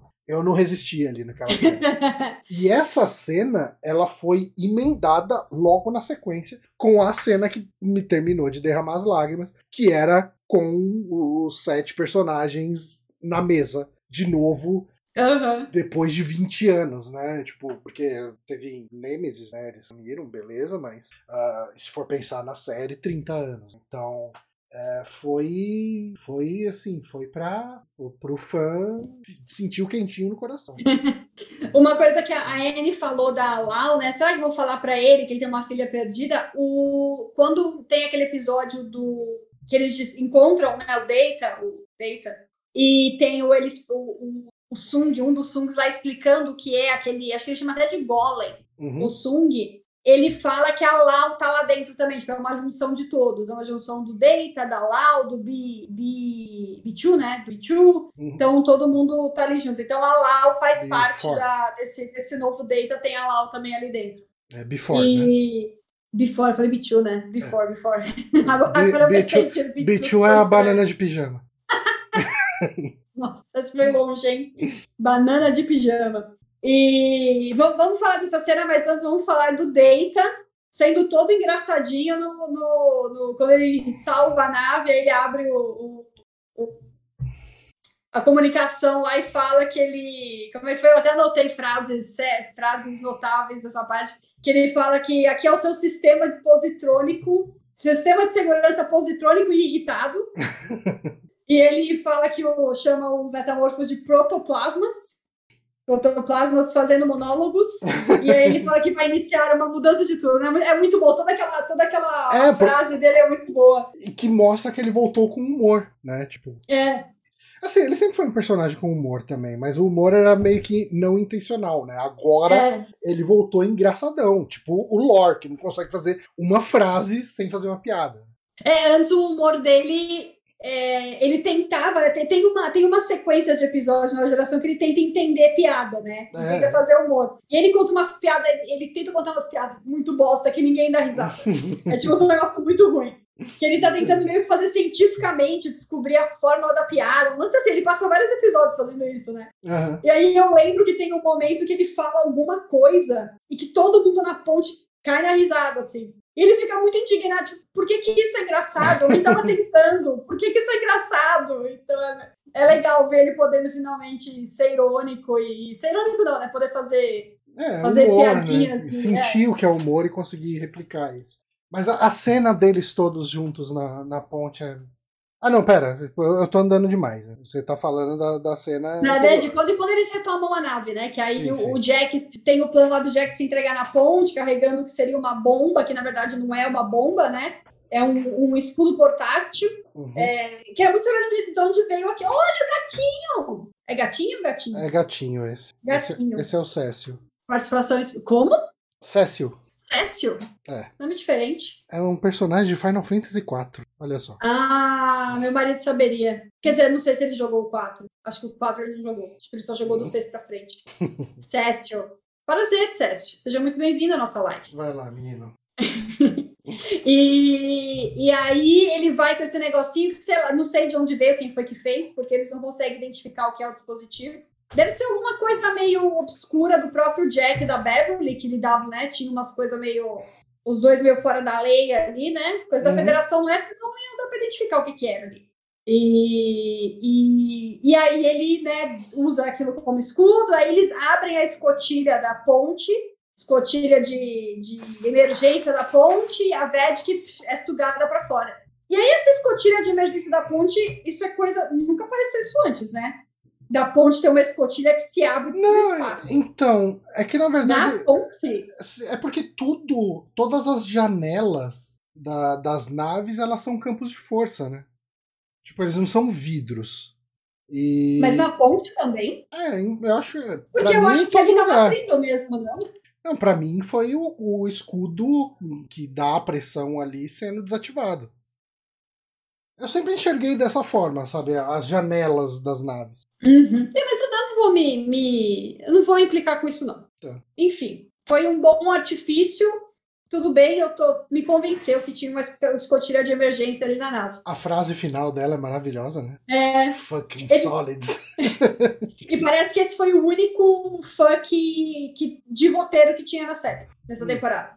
Ele, o, o Terry McCallum falou que foi o único fuck que estava escrito no roteiro. Ah, tá. Era o foi esse fuck da Vete, porque Ah, teve outro, né? o antes. do Picard não tava no roteiro? Pelo que ele falou, não. Ele, Caramba. a lembrança dele é que só esse da Vete que estava no, no roteiro. O outro foi na- no calor do momento ali, o ator mandou, ficou, mas esse estava realmente escrito. Uhum. E, e aí tem uma coisa aqui sobre essa cena que ele comentou, o Terry Matalas, né, que eles acharam que não ia dar para fazer essa cena porque é uma cena muito cara de fazer, muito efeito especial e tal. É, mas aí eles conseguiram, porque ah, esse episódio não tinha muita, muita luta espacial, tal, então deu para tipo, usar um orçamento maior para essa cena.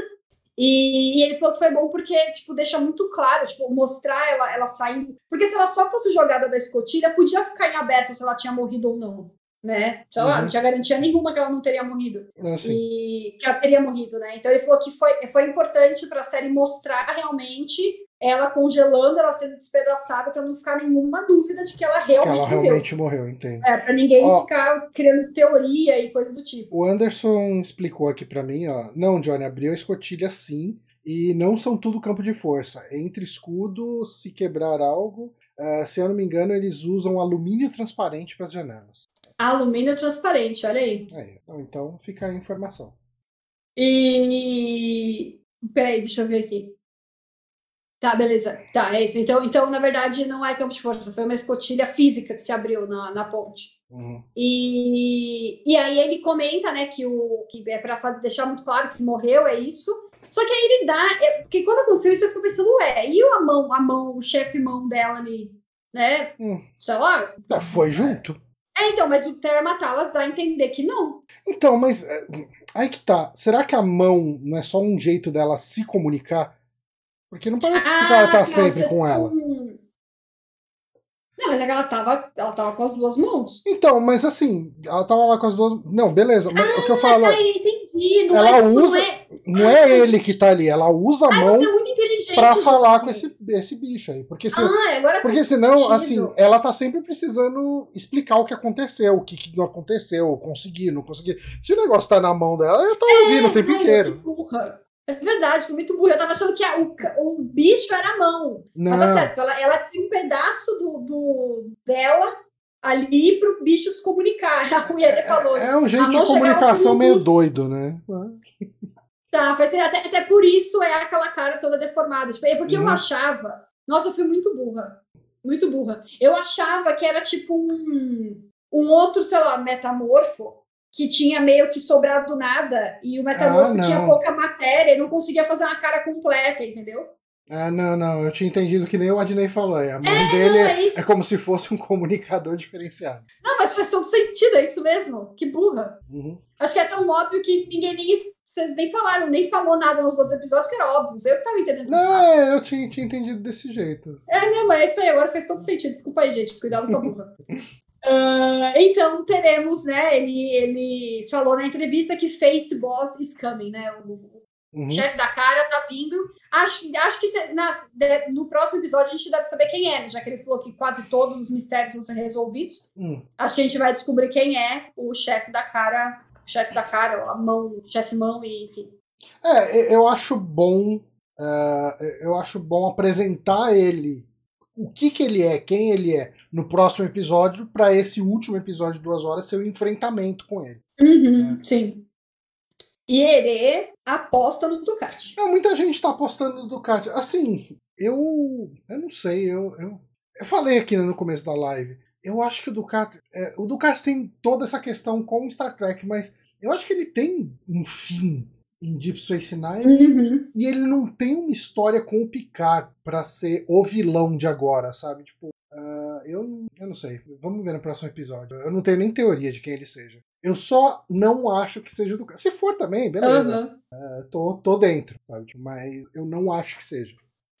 Aí a gente tem o um momento da retomada do controle, né, da Shry, que a, a, a Shry que é tomada do controle da Shry, não, tomada de controle da Titan. Uhum. A Shry é destruída, né, a Seven manda ver ali no, Cara, no Fire. A, a Seven, a Seven mandou o melhor Fire de todas as séries de Star né? Trek, cara. Tipo, cara, você pega pra ver o, o Kirk falando Fire, é, é uma coisa quase burocrática. Fire, Fire. Tipo, ele solta bem, bem sutil, assim. Né? O, o Picard é uma coisa meio imponente, né? Meio fire e tal. Uhum. A Seven, a, a, a, coisa também, né? O, tipo, o, Cisco, a Janeway, é tudo meio ah, fire, fire, uhum. não sei o que tal. Ela soltou um fire com tanto ódio. Sim, ela tava com Ela muito tava ódio. putaça, cara. Jerry Ryan nessa cena, um fire que ela manda. Cara, foi Foi, foi do, foi do âmago. Uhum. Uh, e aí tem um momento clássico da Diana que eu gostei muito que eles trouxeram, que é ela quase desmaiando, sentindo em alguém. Sentindo uma escuridão muito grande na nave. Eu, eu, acho que muito bom isso, muito bom. É, tinha que ter, tinha que ter ela quase desmaiando ali. Ai, meu Deus, eu sinto algo terrível nessa nave, algo horrível está acontecendo aqui.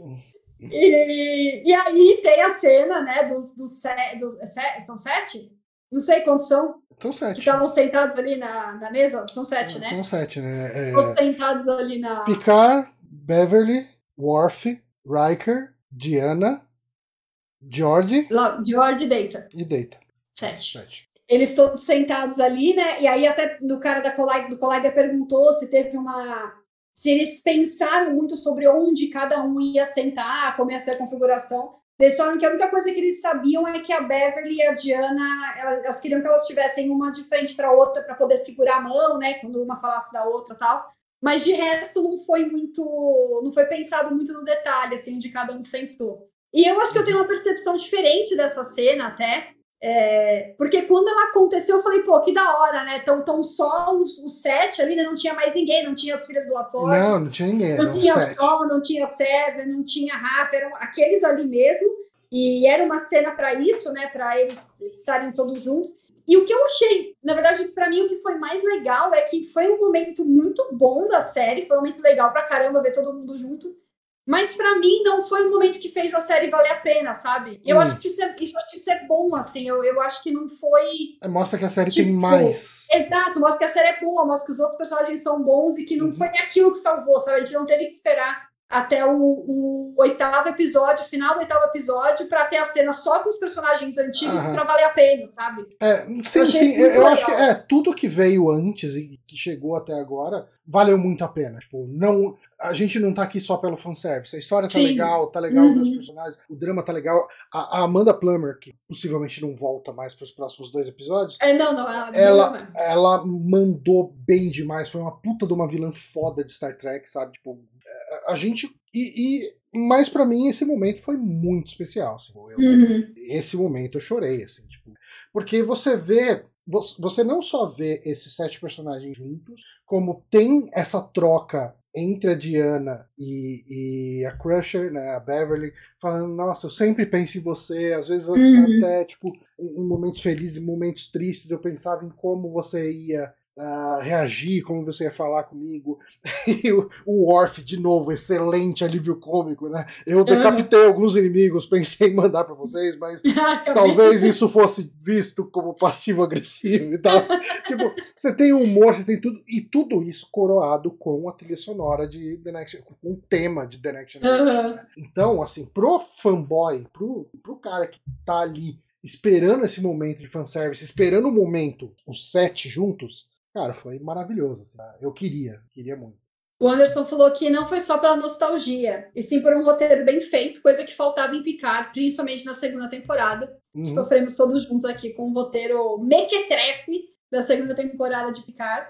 E aí acho que isso é que é legal, assim, não, não é. A cena foi foi boa e vem numa sequência de coisas boas, né? Tá dentro de um contexto bom. Não foi ela que, tipo, ah, aquela cena valeu a pena e todo o resto é uma droga. Né? Uhum. E, e, faz todo sentido eles, aquele, aqueles sete estarem juntos ali naquele momento, né? Uhum. Não foi também gratuito. Jogado, né? É, jogado, exato. É, e, tipo, então foi... e faz muito sentido, né? Porque a ponte, nesse momento, tá com o pessoal da Titan. Né? Uhum. É a Seven, é o Shaw, é aquela galera da ponte, é o pessoal da ponte. Né? O, o Jack possivelmente está consolando a Sidney em algum É, canto. Consolando Tá a consolando, Sidney. entenda como quiser.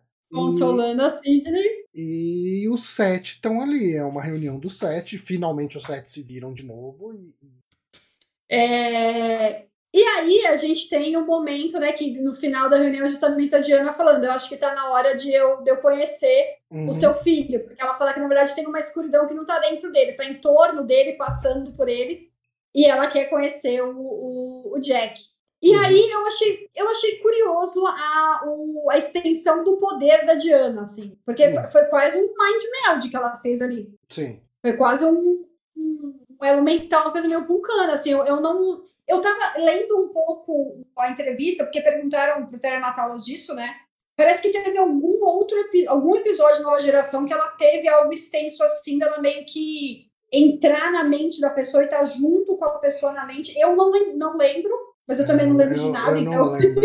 Eu, não... não sei se o pessoal Eu aí, pre- que tem memória boa. eu, eu devia ver menos YouTube e rever mais. ah, rever mais coisa, né, mais Star Trek. Porque eu, às vezes, eu chego assim, eu termino meu expediente, eu deito na cama.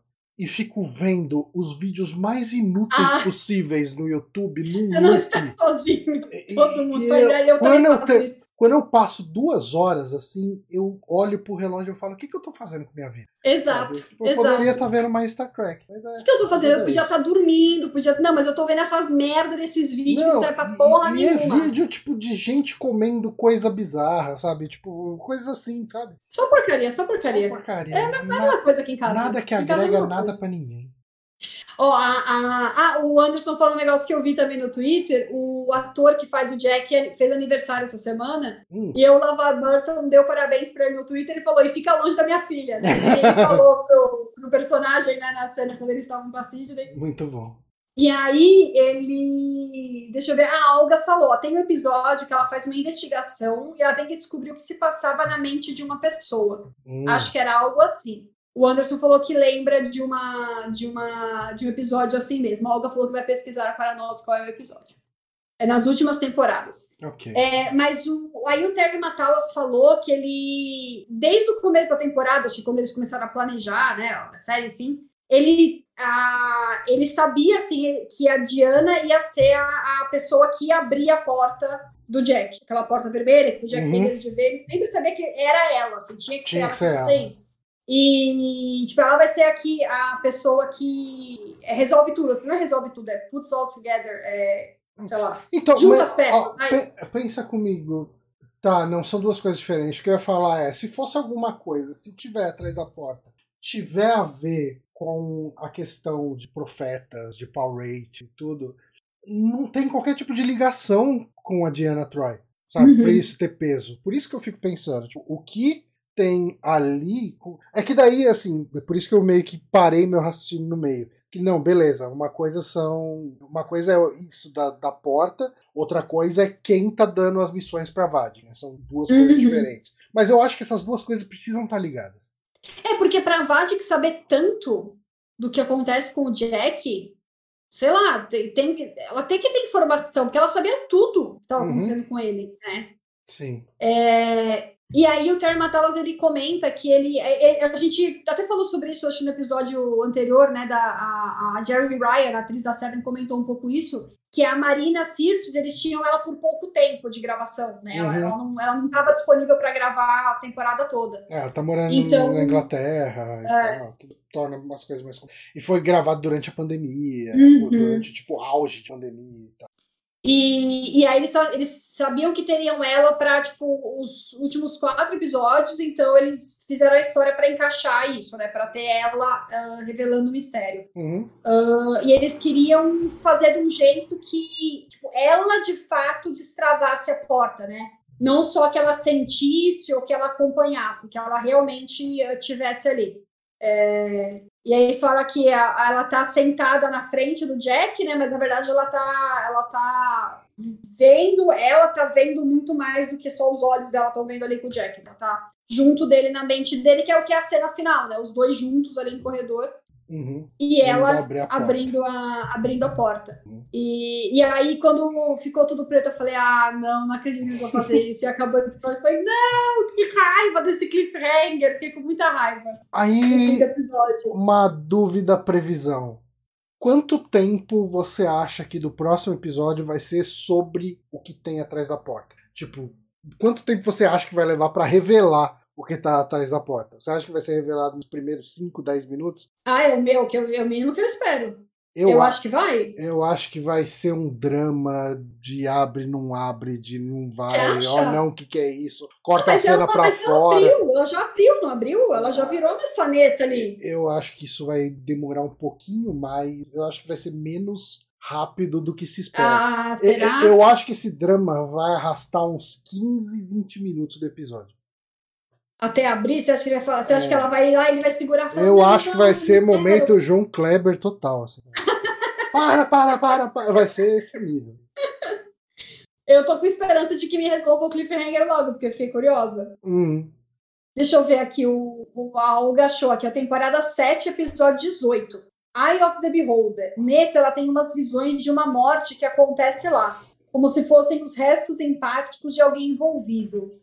É, também não me é estranho, assim, a, a história. Então, ela já teve algum momento que ela fez, tipo, um, um- Entrou mais a fundo na mente da pessoa, não foi só sensação. Ó, a Olga lançou uma boa aqui, hein? Será que o que está atrás da porta é o rosto que a Vadik conversava? Porque faria sentido a Vadik saber sobre a porta. Sim, é, então. Eu, acho que é uma eu teoria, acho que- é uma teoria muito boa. Eu acho que pode ter a ver também. Acho que faz sentido. Ah, tem que ter uma ligação forte, que nem você falou, entre as duas coisas, para a Vedic saber dos detalhes e, Uhum. e, e tudo mais. Mas, assim, como, como a gente está falando, a gente não tem a mínima ideia o que é, porque também tem o lado de que aquela, aquele rosto que fala com a Vedic não, não parecia, tipo, não, eu não. Acho que isso aí ia falar para a Vedic exatamente o que ela precisava saber. Eu não acho que ia ficar compartilhando coisa extra com a Vedic, porque claramente encarava a Vedic como alguém inferior. O Iere Francisco falou que deve ser o Vecna. Seu Ve- Aí o, o Jack vai ter que cansa- cantar a música dele e tal, pra enfrentar o medo. Espero que ele saiba tocar guitarra, Aí, ó. o Jack. João Kleber do século XXV. Ah, mas é isso, né? Assim que a gente termina esse episódio. Com um cliffhanger desgraçado. Olha, Semana- não, é, com certeza, semana que vem, domingo que vem, estaremos aqui sabendo o que tem atrás da porta. E eu acho que sabendo quem é a cara que falava com a Vedic lá. e o último episódio vai ser esse AK. Vai, vamos, vamos datar muito essa live.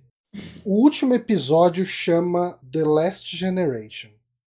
O que, que Último você, episódio. é, o que, que você acha que isso pode querer dizer? The Last- Qual que é o nome do no, no nono? O nono, deixa eu ver aqui. Tá, S03. E... Porque o primeiro foi. Deixa eu ver. Ah, eu não tenho o nome do primeiro aqui. Nossa, veio. É, é que os outros nomes são todos bem, bem situacionais do episódio, assim. Aham. Vox.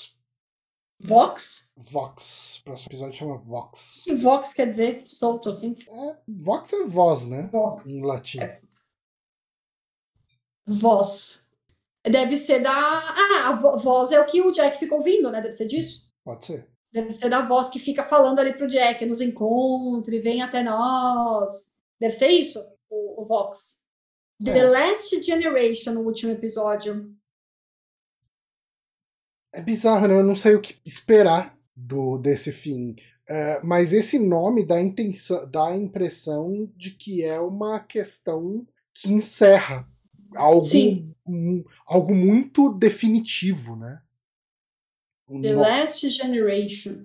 E eu vi o pessoal comentando né, no, no Twitter com o Terry Matalas, falando, ah, de repente Last Generation quer falar sobre a geração que passou, né, e tal. Aham. É, aí o Terry Matalas falou, não, não, é, é- o sentido, É do, do nome do episódio é de sentido de último mesmo. E é meio bizarro, né, porque a gente tá meio longe da, do Burn, né, Sim, sim. que, que é a questão que meio que acaba com a federação. Eu não sei o que esperar. Não sei se é a, o... Eu não acho que vai ser um negócio que vai destruir tudo e deixar. Sei lá, eu não acho que vai ser tipo a destruição da frota, sabe? Uhum. Talvez seja a última geração dos Metamorphos. Pode ser, né? Pode ser a última geração. Pode ser a última geração dos, dos Metamorfos. Mas seria, mas seria esquisito usar Last Generation para algo que não é a. sei lá. Ah, Next Generation. nesse episódio, por exemplo, o nome do episódio era Surrender. Você pensa em Surrender como sendo a rendição do pessoal da nave. Uhum. E o sentido desse Surrender é a rendição do Data em relação ao, ao lore. Uhum. Tanto que é até dito, né? Ah, ele simplesmente se rendeu. Né? É, isso é uma rendição. É. Então, é. direto eles fazem essa brincadeira, né? Você vê o nome do episódio, você acha que é sobre uma coisa e de repente ele é uma outra. Uhum. Bom, acho que, acho que tem só um jeito da gente descobrir. A gente vai descobrir daqui duas semanas. Assistir, né? daqui duas semanas a gente descobre. Mas assim, é... fazendo um fechamento meu sobre esse episódio, Uh, eu achei um episódio muito completo, sabe? Muito uhum. cheio de coisa. A gente teve toda uma parte de tensão, a gente teve o um momento Negan ali da, da Vedic, a gente teve morte de, de alguém que a gente se importava um pouco, uh, mas não demais pra gente pegar em armas e ir lá uhum. a Paramount. Uh, a gente teve momentos bonitos de entender mais sobre os personagens, né? É, eu acho que o diálogo da Troy com o Riker ali muito legal, um diálogo muito bonito sobre luto, sobre você precisar vivenciar um luto uhum. para superar uma coisa, é uma coisa importante. Uh, eu acho que o confronto do, do Data com o Lore, por mais que esteja, tenha sido uma questão muito piegas, muito clichêzona, né? muito uhum. brega, sei lá, na falta Sim, foi mesmo foi bonito, né? Tipo, uh, Star Trek The Next Generation, principalmente, é cheio desses momentos mais bregas, né? Então eu acho que tá dentro do que a gente espera. E, deixou aí o mistério no ar pra gente fechar ele no próximo episódio. Eu acho que foi um episódio muito, muito bom. Uh, e com muitas cenas pontuais muito boas, assim. Uhum. E, sabe, a morte da Vadia, que eu achei legal, assim. O plano todo do.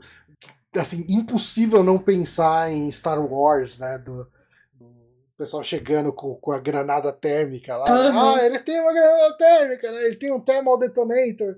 Tal, e aí é ele segurando aquele negócio, a gente descobre, ele tem essa subversão da expectativa, quando o negócio é em escudo e eles usam ali pra uhum. abrir e tal. Cara, foi um episódio legal pra caramba, assim. Muitas emoções diferentes, assim. De, desde tensão, falar, putz, quem será que vai morrer? Até aquele momento caramba, finalmente, venceram e tal, sabe? Uhum. Foi, foi um excelente episódio para mim. O plano, plano, do Picard que deu certo, porque ele só tava dando bola fora com os planos pois dele. É, Coração externo, má decisão, mas esse plano deu, deu certo. Esse plano finalmente funcionou. Você falou da parte da ponte, eu acabei. Você falou de várias emoções e tal. Na parte da ponte, quando ela. Quando ela porque tem uma, tem uma cena que eu achei bem.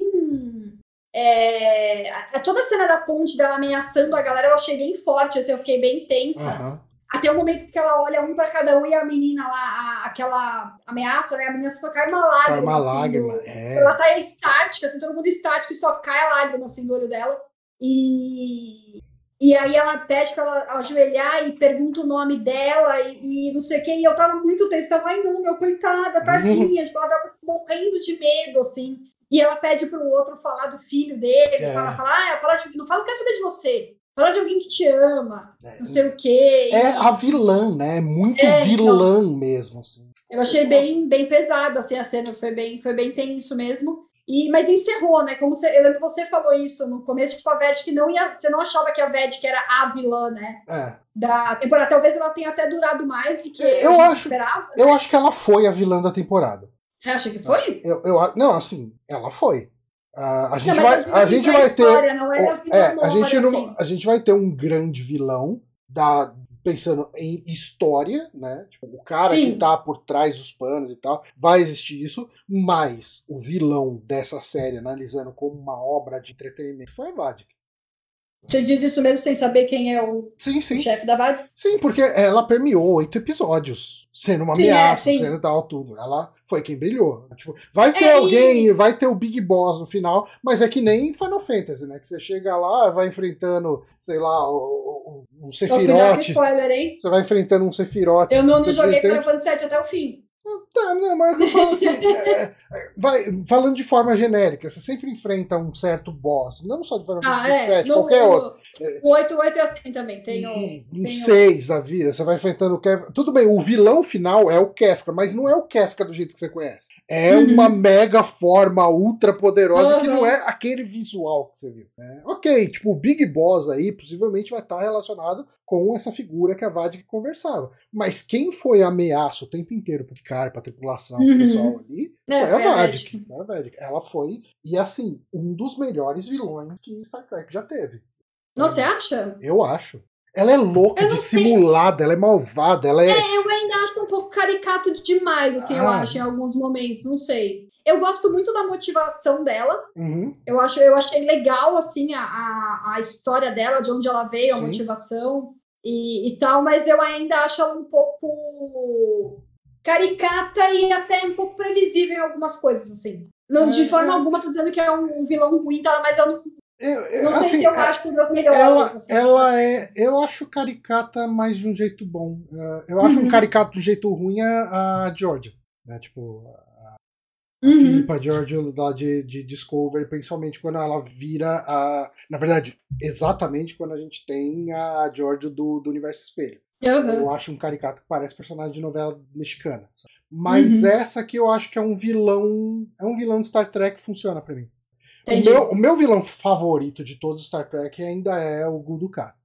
É, de Uhum. longe, assim. Eu acho que eu acho que é muito foda porque ele é um vilão que ele acha que ele é um herói, ele acha que ele é Uhum. benevolente, ele acha que ele tá fazendo um bem pras pessoas, porque ele nem torturava todo mundo, ele nem matava as pessoas, no máximo ele torturava e tal. Ele, ah, não, eu tô oferecendo meu amor pra, pra Kira, É, sabe? não, os caras É, eles são foda. Ele é- são foda. É, ele é aquele personagem é, detestável, sabe? É. E, e ele é detestável que ele tem uma verdade dele pra ele mesmo. sabe? E eu acho o melhor vilão de todos os Star Trek. Mas eu, eu acho que a Vadik entra fácil no meu top 10, assim, sabe? Da hora. É, eu acho que ela, apesar assim, eu não, não, não acho que eu gostei tanto quanto você gostou dela, assim, Uhum. mas eu gostei e eu acho que ela, ela é, caminhou bem na série, ela, ela entrou quando tinha que entrar, ela saiu quando tinha que sair, sabe? Porque eu acho que também em um certo momento, se continuasse esse, esse gato e rato, talvez ficasse um pouco cansativo, assim, na, Uhum. na série, né? Eles ficarem sempre nessa com ela e nem, nem resolver a situação, sabe? Nem por um lado, nem pelo outro. Então achei que ela teve um, um, um fim legal, ela, ela fez um dano ali para aquela tripulação, ela matou a, a Tivinha, ela, ela é, mexeu com a cabeça do Jack, né? A cena que ela, que ela tá falando para ele até, Uhum. ela, ela falando todos os detalhes e ele tentando fingir que, que não. Né, tentando ficar poker face, ele, tipo, tá, você tá falando um monte de merda, mas começa a falar alguma coisa que eu entendo. E ele tá entendendo tudo, ele tá, tipo, ficando. Tentando esconder o quão impressionado ela tá com tudo que ela tá falando. Ele até fica com o olho marejado, assim, do, durante a fala e tenta segurar a pose de, de não, não faço ideia do que você tá falando, isso aí é loucura da tua cabeça e tal. Então eu achei que ela teve um, um impacto legal e, e saiu na hora que tinha que sair, assim, a, Uhum. a, a personagem É, fazendo sim. um dano digno, assim, na, na, na Titan. Não, concordo, concordo. A Olga falou que ela odeia mesmo a Kairin. Aquela mulher é o próprio Ah, mal encarnado. A Kaiwin Eu- é terrível. Ai, né? é foda. E, e também acho que por ela ter, ela, ela, porque ela na verdade é- É ela porque- tem a pinta de boa, ela era pra ser uma boa moça, né? Todo mundo respeita. Então acho que é isso acho que deixa É. pior a Kairin. É, porque a Kaiwin é aquele fanático religioso manipulador, sabe? É, É, é um vilão. Mas assim, eu não acho um personagem tão desenvol- bem desenvolvido quanto ah, o, o, o Guldukat ou até mesmo a Vadik, sabe? Tipo, é, era uma personagem que aparecia de vez em quando, e quando aparecia, você falava, "Ah, filha, como odeio, como odeio. E-. Mas beleza, ela foi construída pra você odiar mesmo. Né? É, e assim, desde coisinhas do tipo interferir nas aulas que, que a, a, esposa do, do O'Brien dava, né, na coisa. Não, você tá ensinando coisa de ciência, você tem que ensinar pelo ponto de vista religioso, né, umas coisas assim e tal. Enfim. É, o Anderson falou que o Guldukat tinha mais camadas. É, é bem isso mesmo. É, os, os cardassianos, eu acho eles. Acho que é, para mim a raça vilã assim, é a mais legal, os cardassianos. Uhum. Eles são, é, eles são ardilosos, assim, é até difícil ter adjetivo para eles, assim, a. a... É, eu, eu acho que eles são o que o pessoal sempre quis que os romulanos fossem. Sabe? Tipo, porque o romulano sempre foi para ser essa essa raça ardilosa que faz as coisas e tal, tudo mas sempre acabava caindo num lance mais caricato do que devia uhum. ser e tal, tudo. O, eu acho que por Deep Space Nine ser uma série muito mais política, uhum. esse tipo de vilão funcionou muito melhor lá. Então é, eu, eu vejo muito os Cardassianos como os Romulanos que deram certo. Pra mim, né? Vai ter uhum. gente que ama a série clássica e vai falar, não, tá viajando. Tipo, vai lembrar dos episódios Tipo, daquele episódio que foi recriado no último episódio de Strange New Worlds, esqueci o nome dele. Aí vai falar, não, Romulo foi, questão e tal. Todo mundo tem direito a sua. Bom, é isso então, gente. Certo? Nossa, duas horas de live já. Hoje duas horas de live, hoje foi. Empolgamos. Uhum. Então, gente, muito obrigada a todos pela companhia. Joane, obrigada mais uma vez pela, pela presença aqui. Obrigado. Quem preferia ouvir a live, é, às vezes a pessoa chegou no meio, quer pegar o começo, vai estar tá lá no Super Amigos, né? O link está na descrição, uhum. lá no feed do Super Amigos em áudio. E, gente, obrigada a todos pela companhia, então, mais uma vez. Esperamos vocês domingo que vem para falar do nono episódio. Com, com certeza, Terry Matalas prometeu com vários mistérios é, revelados. Então vamos saber que desgraça tem atrás daquela porta vermelha. Uhum. E é isso, estou ansiosa por esse momento, contando os dias até sexta-feira para assistir o episódio. Atrás da porta Inclusive, vermelha eu... vai ter uma porta azul. E daí a gente vai ter que esperar o próximo episódio para abrir a porta azul. para abrir a porta azul, tá bom. Aí a gente pega em armas e vai lá até a Paramount. Tacar fogo então, naquilo. Valeu, Joane, mais uma vez, brigadão. Valeu, pessoal. Um Valeu, beijo para vocês. Boa noite, boa semana. Comam um chocolate não muito por vez contador de barriga. E é isso. Nos vemos na semana que vem. Tchau.